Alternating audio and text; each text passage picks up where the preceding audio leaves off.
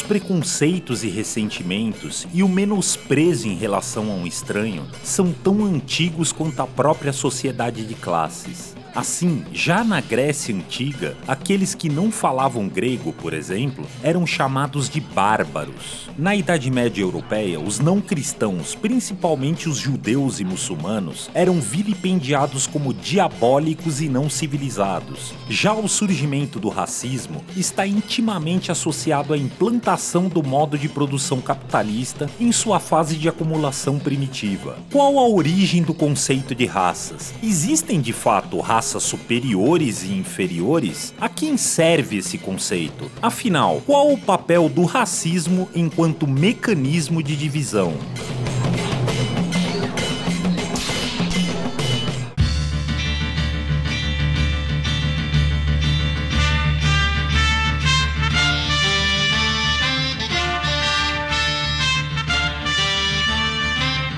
Você está ouvindo o podcast da esquerda marxista.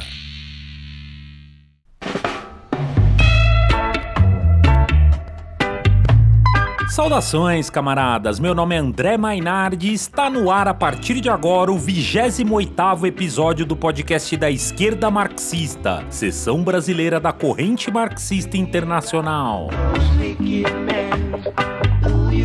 para nos fazer uma exposição sobre esse polêmico tema, na transmissão de hoje eu recebo aqui o camarada Felipe Araújo, professor da Rede Estadual do Rio de Janeiro, militante da esquerda marxista e do movimento negro socialista. Saudações, Felipe! Olá, André. Olá, camaradas que nos escutam. Eu sou o Felipe Araújo e sou militante do movimento negro socialista, impulsionado pela esquerda marxista. Além disso, sou professor da rede estadual aqui no Rio de Janeiro, professor de filosofia. É um prazer te receber hoje aqui, camarada. Felipe, para a gente iniciar essa conversa, alguns historiadores defendem que o racismo moderno tem origem pré-capitalista. É correto afirmar isso? Na antiguidade e na Idade Média, por exemplo, a discriminação pela cor da pele e o conceito de superioridade branca chegou de fato a ser desenvolvido? É, André, esse é um tema muito importante e polêmico polêmico também, né? Porque realmente, para um conjunto de intelectuais, historiadores, psicólogos, filósofos, realmente o racismo já existe há milhares de anos, né? Para alguns deles, o racismo é inclusive inerente à espécie humana, ou para alguns também, o racismo é inerente às pessoas de pele branca, o que eles vão chamar de branquitude. É, nós discordamos dessa hipótese, obviamente. Para nós, é, se é verdade que existia preconceitos e ressentimentos entre a, os diferentes povos, as diferentes nações e etc., isso não se dava porque existia uma, uma teoria com pretensões científicas que justificasse a superioridade de uma raça em relação a outra. Para nós isso, isso nunca existiu, né? Isso na verdade vai existir pós é, surgimento do capitalismo. Antes o que havia era que os diferentes povos, as diferentes nações, elas tinham divergências sobre questões políticas, questões econômicas, né? E essa exploração de um ser humano sobre o outro, a divergência entre as classes dominantes e as classes dominadas, elas se davam a partir da exploração de um ser humano sobre o outro. E a justificativa para a classe dominante é, explorar, escravizar as classes dominadas era sempre uma, uma explicação estapafúrdia, né? Então, as questões de ordem é, da aparência, da superficialidade, elas eram utilizadas, né? Mas, é, da mesma forma, também, é, sobretudo, as questões da xenofobia, né? Os preconceitos em relação ao estrangeiro, que seriam chamados de bárbaros, por exemplo, de atrasados, e os preconceitos também religiosos, né? Onde, por exemplo, os cristãos vão dizer que, que os judeus, os muçulmanos, os indígenas, os povos da África não tinham alma ou precisavam ter alma salva, né? Então esse conjunto de preconceitos religiosos, é, xenofóbicos, eles eram utilizados para na verdade justificar a exploração de um ser humano sobre o outro, né?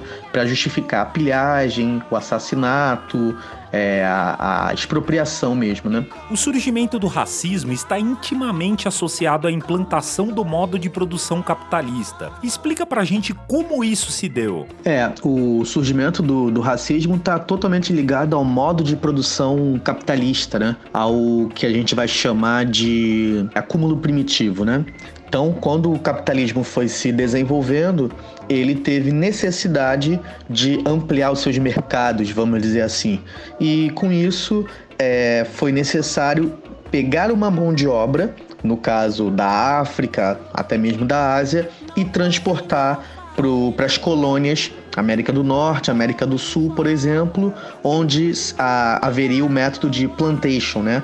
Uma plantação de uma única cultura em grande escala, com mão de obra escrava e que servia para justificar esse acúmulo primitivo do capital para o desenvolvimento do, do, capitalismo aí nascente. E por que, que não existia um, essa necessidade desse método antes? Porque antes a escravização era algo cultural, né? Era algo que os diversos povos no mundo realizavam. Então, uma tribo, uma nação guerreava uma com a outra. Se você não morresse na guerra, se você não tivesse coragem de se matar, você aceitava a condição de, de ser escravizado. E caso você não aceitasse, existiam métodos é, perversos para garantir que você fosse continuar como escravo. Então, antes do capitalismo, era assim que se dava as divergências, né? Só que as coisas foram se modificando. Então, esse método de guerra assim não funcionava mais, assim como as justificativas religiosas, é, machistas, né, xenofóbicas, não davam mais conta, né? Não dava mais para você chegar num povo e dizer que, que você ia destruir ele porque ele era outra nação ou simplesmente porque ele não era cristão. Então, a partir do momento que essas justificativas não funcionam mais, a burguesia, a classe dominante emergente na Europa, ela precisa de uma justificativa nova. Então, ela contrata teóricos, é, pseudocientistas, filósofos e etc., para justificar é, o fato de que existia alguns seres humanos que estavam sendo explorados de forma covarde, de forma criminosa é, nas colônias, né? Então, enquanto havia uma filosofia de liberdade, igualdade, fraternidade, né, iluminista surgindo na Europa, esses mesmos, essa mesma classe dominante estava explorando os indígenas, explorando os africanos na, nas Américas, né? Então isso se dava, na verdade, porque existiu uma necessidade de justificar essa exploração desumana. Então, um método que já existia antes, que era o método da escravização, o método escravocrata, ele se uniu com uma teoria de bases pseudocientíficas, né, com falsas argumentações científicas, para justificar a exploração de um ser humano sobre o outro, para justificar as jornadas é, desumanas de, de exploração do trabalho. E obviamente que na Europa isso tinha um efeito, porque na Europa ela precisava, entre aspas, é, limpar a consciência né, dos cristãos que é, exploravam os negros, mas queriam sentir que não tinham culpa por isso, afinal, eles não eram cristãos, eles não tinham almas, né? Eles estavam ligados a, a as práticas diabólicas e etc. E aqui, na colônia, ela tinha o efeito de fazer com que nós, negros, nos sentíssemos inferiores, né? Que com o passar do tempo, da, dessa ideologia impregnando nossa mente, a gente aceitava é, essas práticas perversas porque com o passar do tempo nós fomos realmente nos sentindo inferiores e não tínhamos condições de inverter esse quadro pelas, pelos métodos covardes e perversos é, de tortura, de divisão e etc. que eram realizados. Então, é, na nossa concepção, o racismo ele vai surgir junto com o capitalismo. Ele é um subproduto da necessidade do capitalismo crescente em escala global, né? É, quando o capitalismo começa a ganhar essa proporção e começa a ter o acúmulo primitivo, né? Isso vai sendo necessário com que novas formas ideológicas de perpetuação de uma classe sobre a outra, do poder de uma classe sobre a outra, fossem criados. Então foi exatamente isso é, que aconteceu. A partir da segunda metade do século XIX, o tráfico de escravos foi proibido na Grã-Bretanha e na França. Aos poucos, a escravidão negra foi deixando de existir. O racismo, ao contrário, não deixou de existir e tem uma função social. Desenvolve um pouco isso pra gente. É, André, com o passar do tempo, foram começando a haver leis para proibir né, o tráfico e a escravidão. Sendo que essas leis, como a gente diz, eram leis para inglês ver porque na prática a escravidão ela continuava, né, nas colônias. Então, primeiro elas vão parando de existir na, na Europa e a mão de obra escrava vai sendo substituída por mão de obra assalariada. E vale dizer que esses assalariados trabalhavam 14 horas por dia, às vezes mais, ou seja, uma condição de exploração é, desumana. Só que na colônia as coisas eram ainda pior, porque existiam as leis é, que proibiam o tráfico de escravos, por exemplo, mas elas não eram cumpridas. A exploração se dava ainda com os mesmos métodos, que era o método da, da escravização, o método escravocrata. Então isso fazia com que nas colônias, no caso específico aqui do Brasil, por exemplo, é, o racismo fosse se perpetuando, né?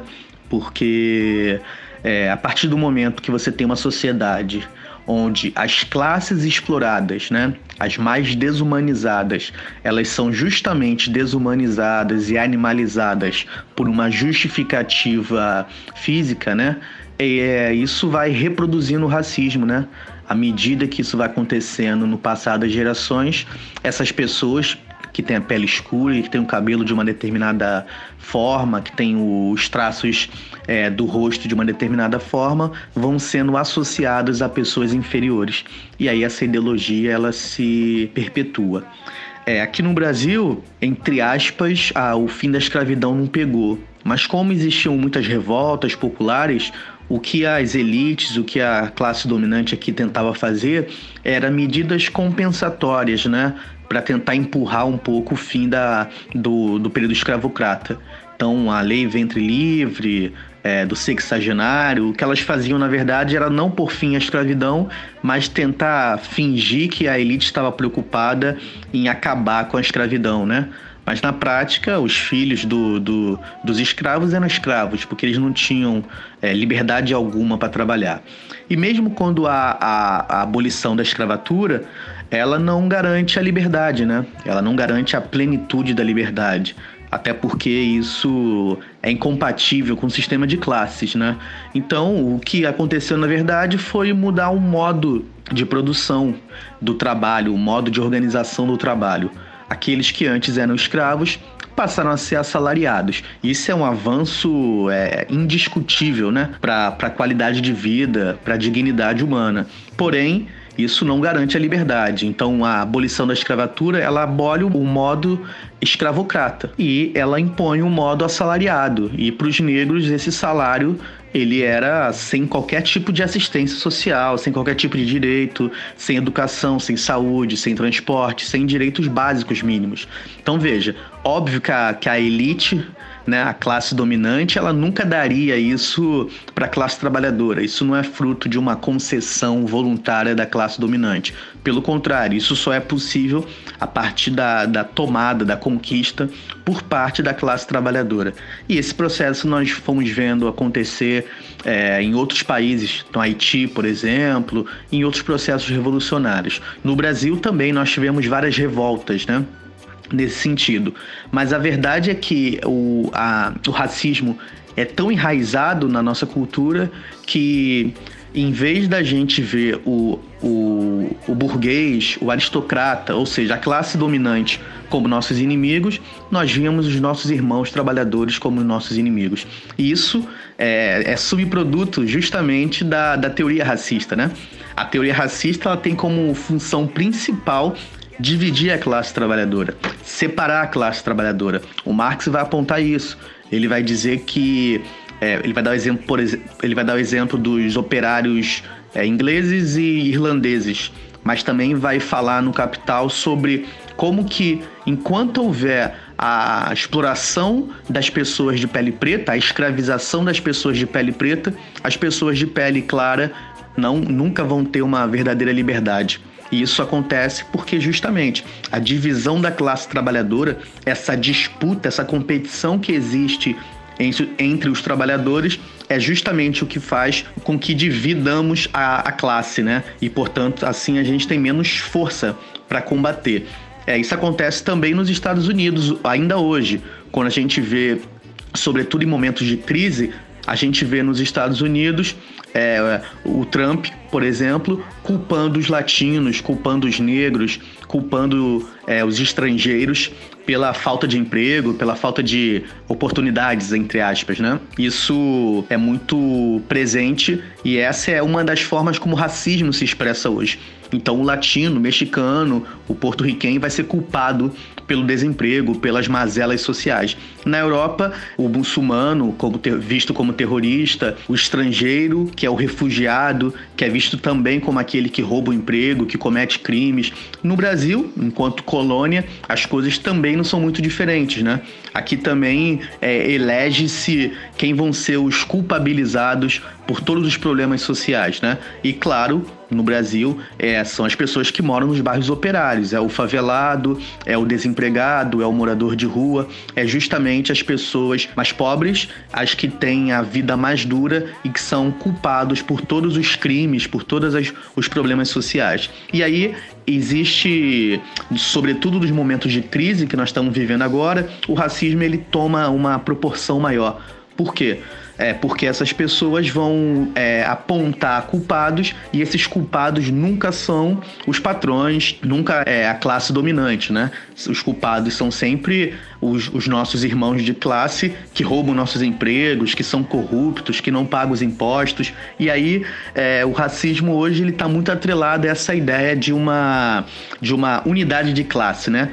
Como se fôssemos todos uma nação, tivéssemos que lutar por, pela nossa nação, somos um povo brasileiro, somos a família tradicional, somos cidadãos de bem, somos contribuintes. Todos esses, esses discursos, na verdade, eles tentam neutralizar a ideia de que existe a luta de classes, né? Então eles arrancam a, a luta de classes, eles abafam a luta de classes e tentam impor qualquer outra justificativa ideológica para dizer que não, o problema não são as classes dominantes versus as classes dominadas. O problema, na verdade, é que nós aqui, os de baixo, vamos dizer assim, né? Nós aqui explorados, é, nós que temos os problemas, nós temos um problema moral. E aí é assim que o racismo se, se materializa ainda hoje.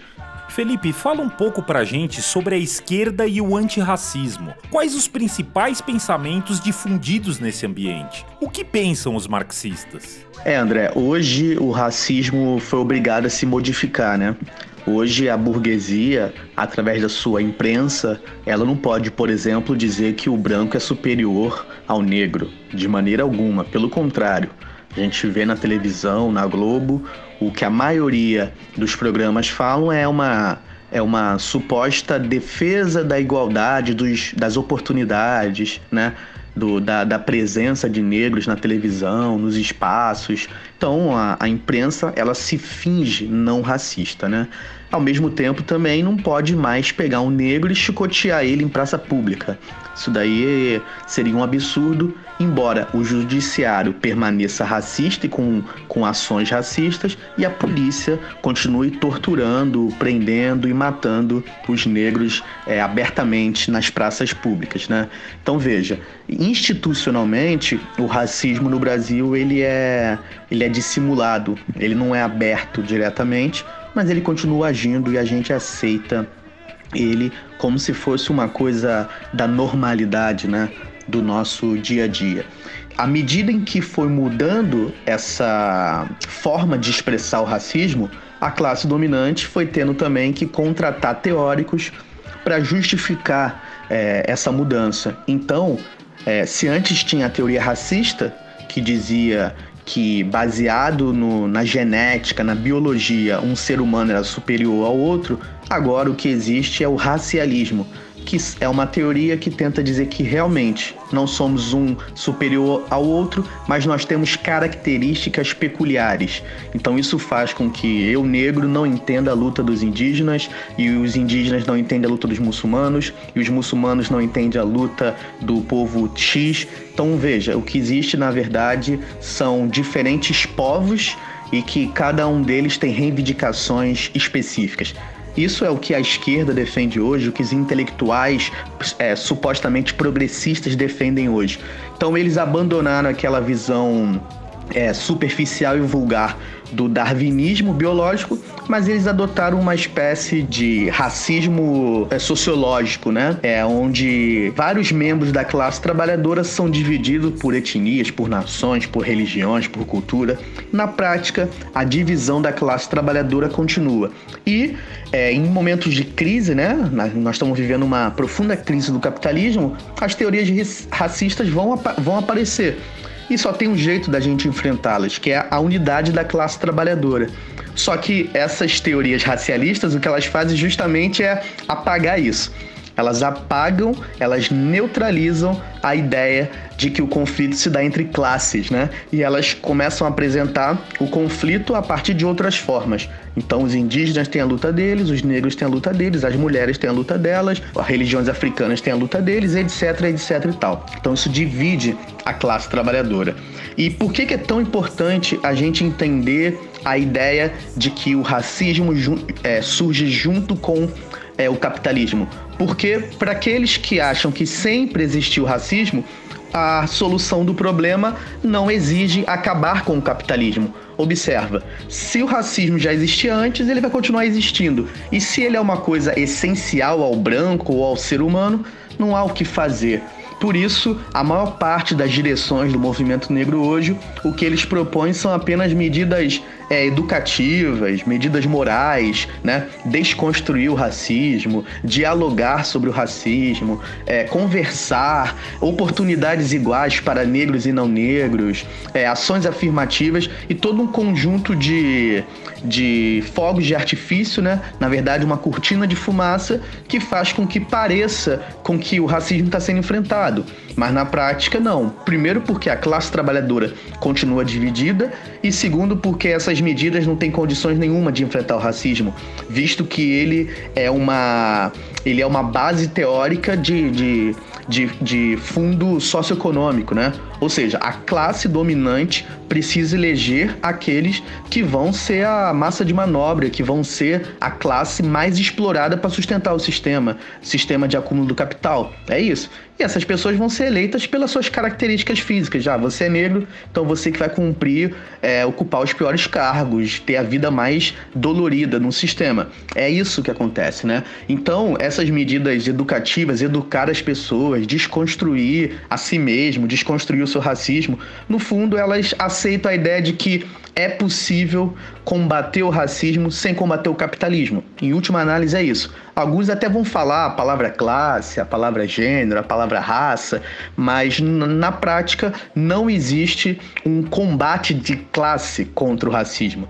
É, as principais direções da esquerda abandonaram essa luta, eles não defendem o fim da polícia militar, o fim do judiciário racista, eles não defendem a organização da classe trabalhadora pelo direito da sua autodefesa, pelo direito da sua da decisão sobre a sua vida, eles não defendem em última análise a revolução e o fim do capitalismo. É esse que é que é o problema central. E essas teorias é, pós-modernas, identitárias, elas dominaram o ambiente universitário, né, desde os anos 60, 70, financiadas pelas organizações racistas, pelos presidentes racistas mais inescrupulosos é, dos Estados Unidos e do mundo, e, e, isso vai impregnando hoje, começa a impregnar mesmo na, uma pequena parcela da juventude que é influenciada por essas teorias universitárias, por essas teorias acadêmicas. Então, veja, o nosso papel como marxista é denunciar o que é o racismo, denunciar cada uma dessas ações racistas e explicar suas bases de origem, né? As bases de origem são a necessidade que a burguesia tem de manter um povo sendo explorado pelo outro, de manter um ser humano sendo explorado pelo outro. Essa é a questão essa é a questão central. E não se combate isso apenas valorizando uma determinada cultura. não é e, e nem tampouco apenas educando as crianças. Tudo isso é importante, obviamente, nós temos que, que respeitar o outro, temos que ter é, uma educação é, exemplar e por isso que nós, marxistas, lutamos pelo fim do vestibular e educação pública gratuita para todos, lutamos pelo fim da polícia militar, lutamos para que tenha é, transporte, saúde e educação para todas as pessoas. É, mas, apesar disso, a gente não tem ilusões de que é, apenas com uma educação de qualidade as pessoas vão deixar de ser racistas, porque ela é uma ideologia, né? O racismo é uma ideologia. E a ideologia ela representa o pensamento da classe dominante. E ele tem uma fundamentação que não é só moral, que não é subjetivista como muitos pensam. Não, o racismo ele tem uma base para fundamentar uma economia, para fundamentar um modelo econômico que é o um modelo de exploração da classe trabalhadora. É, essa é a questão. Enquanto houver a propriedade privada, enquanto houver a herança, enquanto houver o capitalismo, vai ter que haver racismo, vai ter que haver machismo. Essa é a questão central. E por isso, para a gente é tão importante ressaltar que o, o racismo surge junto com o capitalismo. Como diz o Steve Biko, o capitalismo e o racismo são duas faces de uma mesma moeda. Nós marxistas não temos a ilusão de que quando acabar o capitalismo vai ser o paraíso, de maneira alguma. Por outro lado, a gente tem certeza que dentro do capitalismo é impossível negros e brancos terem uma vida com direitos iguais. É impossível nós negros ter uma vida digna e plenamente livre. A gente tem que travar uma luta unida com toda a classe trabalhadora, né? O que nós estamos vendo hoje no mundo é a necessidade de uma luta internacional. E os partidos de esquerda, no Brasil e mesmo fora, abandonaram isso. As principais direções de esquerda, as principais direções acadêmicas, eles sequer estão defendendo o fora Bolsonaro, o fora Trump. Então, na verdade, eles acham que são questões que podem ser feitas separadamente. Tem críticas ao Trump, críticas ao Bolsonaro, mas eles acham que a, essa luta do racismo pode ser feita separada da luta de classes, entre aspas, né? Porque para eles, na verdade, são, são recortes diferentes, são lutas diferentes, portanto, podem ser travadas em momentos diferentes. Essa é a principal diferença, né, entre nós, marxistas, e essas teorias que que pipocam hoje dentro da academia e dentro mesmo da esquerda. Foi um prazer bater esse papo contigo hoje, camarada. Felipe, considerações finais? André, eu queria agradecer muito a oportunidade de falar um pouco sobre esse tema. Estou à disposição para quando a gente quiser trocar sobre, sobre a luta contra o racismo, né? E dizer que para a gente, é, hoje, a luta contra o racismo no Brasil, ela se expressa na luta contra o Bolsonaro. O Bolsonaro hoje representa essa figura de reprodução do racismo. Hoje, o Bolsonaro, o Judiciário, é, a Polícia Militar, é, eles representam a forma como o racismo se propaga. Né? Então, enfrentar o racismo hoje é enfrentar o Bolsonaro. Enfrentar o racismo hoje é defender um governo dos trabalhadores, sem patrões e sem generais. Porque o governo Bolsonaro, os patrões, os generais, eles são sempre aqueles por onde é, vão ser expressas as principais ações racistas, né? E por mais que pareça que a divergência está entre nós aqui de baixo, na verdade as, as normas, as regras, as leis vêm de cima para nos explorar e manter o sistema desigual como ele está. Então, é, me coloco à disposição para a gente fazer outros, outros podcasts sobre esse tema que são muito importantes. Até mais, obrigado. Bom, estamos chegando ao final de mais um episódio. A trilha sonora que nos acompanhou durante toda a transmissão de hoje no som do vinil traz o grupo de reggae original jamaicano The Abyssinians.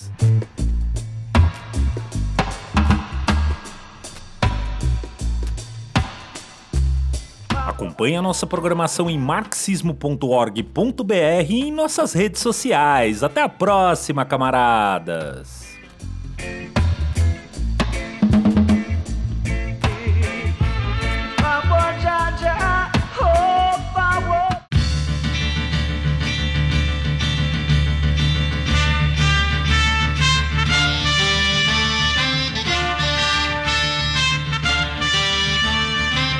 Você ouviu o podcast da esquerda marxista.